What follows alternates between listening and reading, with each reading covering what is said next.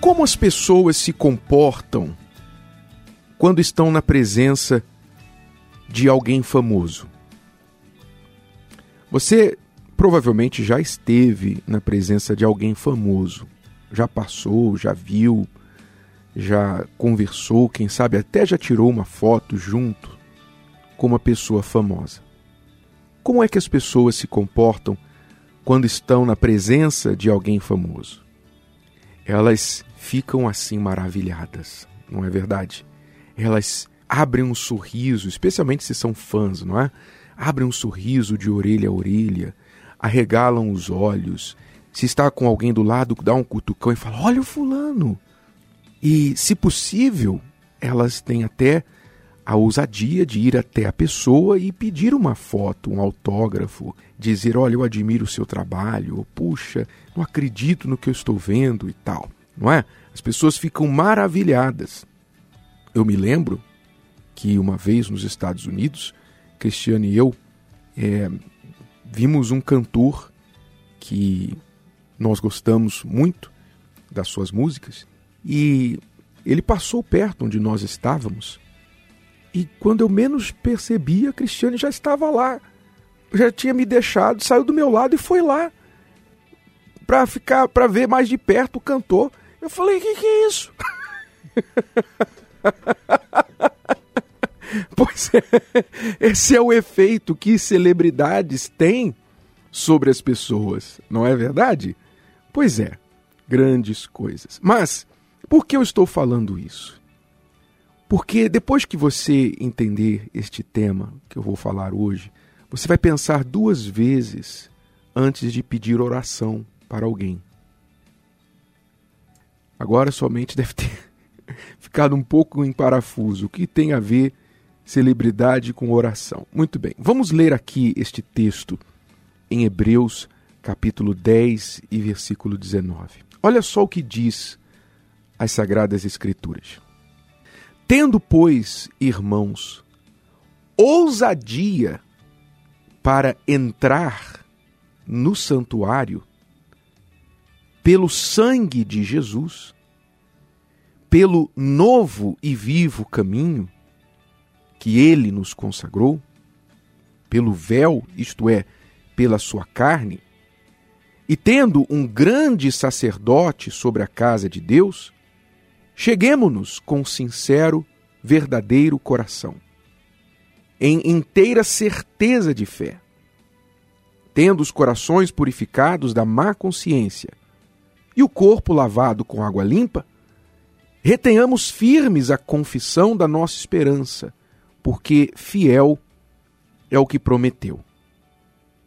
Este texto, de difícil compreensão para quem não está familiarizado com esta linguagem, né, com o que acontecia no tabernáculo, no santuário, lá na época do tabernáculo de Moisés, do templo de Salomão, este texto retrata, em outras palavras, que o que Jesus fez na cruz, quando ele teve a sua carne rasgada, ou seja, como o véu que se rasgou no momento da sua morte na cruz, lá no templo, o véu que era o véu que separava o santo dos santos do acesso dos outros sacerdotes e do povo, quando aquele véu se rasgou, o que aconteceu foi que toda a barreira que havia entre as pessoas e Deus foi removida. Você sabe que até a morte do Senhor Jesus na cruz, as pessoas não podiam ter acesso livre a Deus, direto. O que elas podiam fazer, no máximo, era ir até o templo, levar uma oferta, levar um cordeiro, entregar nas mãos do sacerdote, pedir que o sacerdote intercedesse por ela. Ou seja, elas precisavam de um intercessor. Não tinham condições, aprovação para chegar diante de Deus por causa dos seus pecados. Deus, sendo tão santo, tão puro, tão perfeito, não podia ser aproximado por uma pessoa tão pecadora. Por isso, o sacrifício pelo pecado. Mas quando Jesus se ofereceu na cruz, então ele abriu um novo e vivo caminho. Quer dizer, agora nós não precisamos mais de sacerdote, não precisamos mais de nenhum ritual que antigamente era necessário lá no santuário, no templo. Porque por ele, por este novo e vivo caminho, pela sua carne, isto é, o véu, pelo seu sangue, nós podemos entrar no santuário, ou seja, no mais íntimo, no lugar mais íntimo e mais próximo da presença de Deus, e não somente isso, com ousadia. Ousadia. Ou seja, eu e você hoje temos um acesso que as pessoas do passado, antes de Jesus, não tinham. Elas não tinham esse acesso ao Pai, não tinham esta ousadia de falar com o pai como um filho fala sentado no colo da mãe, do pai, e, e, puxa o cabelo do pai e, e toca no rosto do pai e fala: Pai, tô com fome. Não, não tinham essa ousadia. Hoje, o Senhor Jesus nos dá esse direito de até sermos ousados para pedir o que quisermos diante dele. Então, imagine, se as pessoas ficam maravilhadas mesmerizadas diante de uma celebridade que é carne e osso. Se elas ficam assim, sem saber como reagir, o que falar, diante de alguém que ela viu só na televisão, agora está vendo pessoalmente, e ela quer tocar, ela quer pegar na mão, ela quer tirar uma foto, ela quer falar, ela quer elogiar.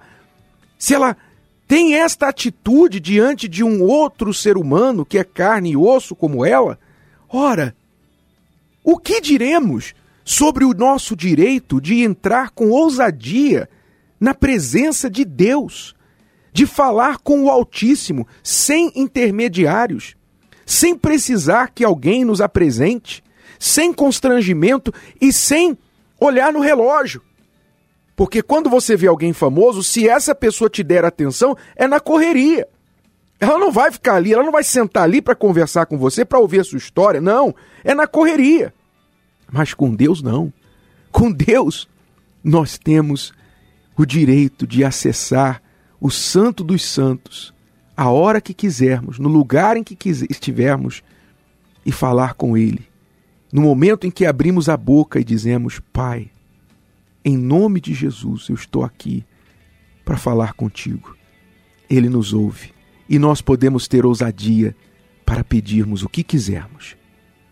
Aí eu pergunto: você tem certeza que quer pedir que alguém ore por você? Você tem certeza que você quer pedir oração? Que outra pessoa use deste direito que ele deu para você? Tudo bem, não, não é erro você orar por outra pessoa ou quiser que, querer que outra pessoa ore por você, mas desprezar esse direito, isso é no mínimo ignorância, falta de entendimento ou um desprezo muito grande. Pense duas vezes. Ao invés de pedir que alguém ore por você, faça uso deste direito, deste novo e vivo caminho. Você pode entrar com ousadia na presença de Deus a qualquer momento, falar diretamente com Ele e ter a certeza que Ele é fiel naquilo que prometeu.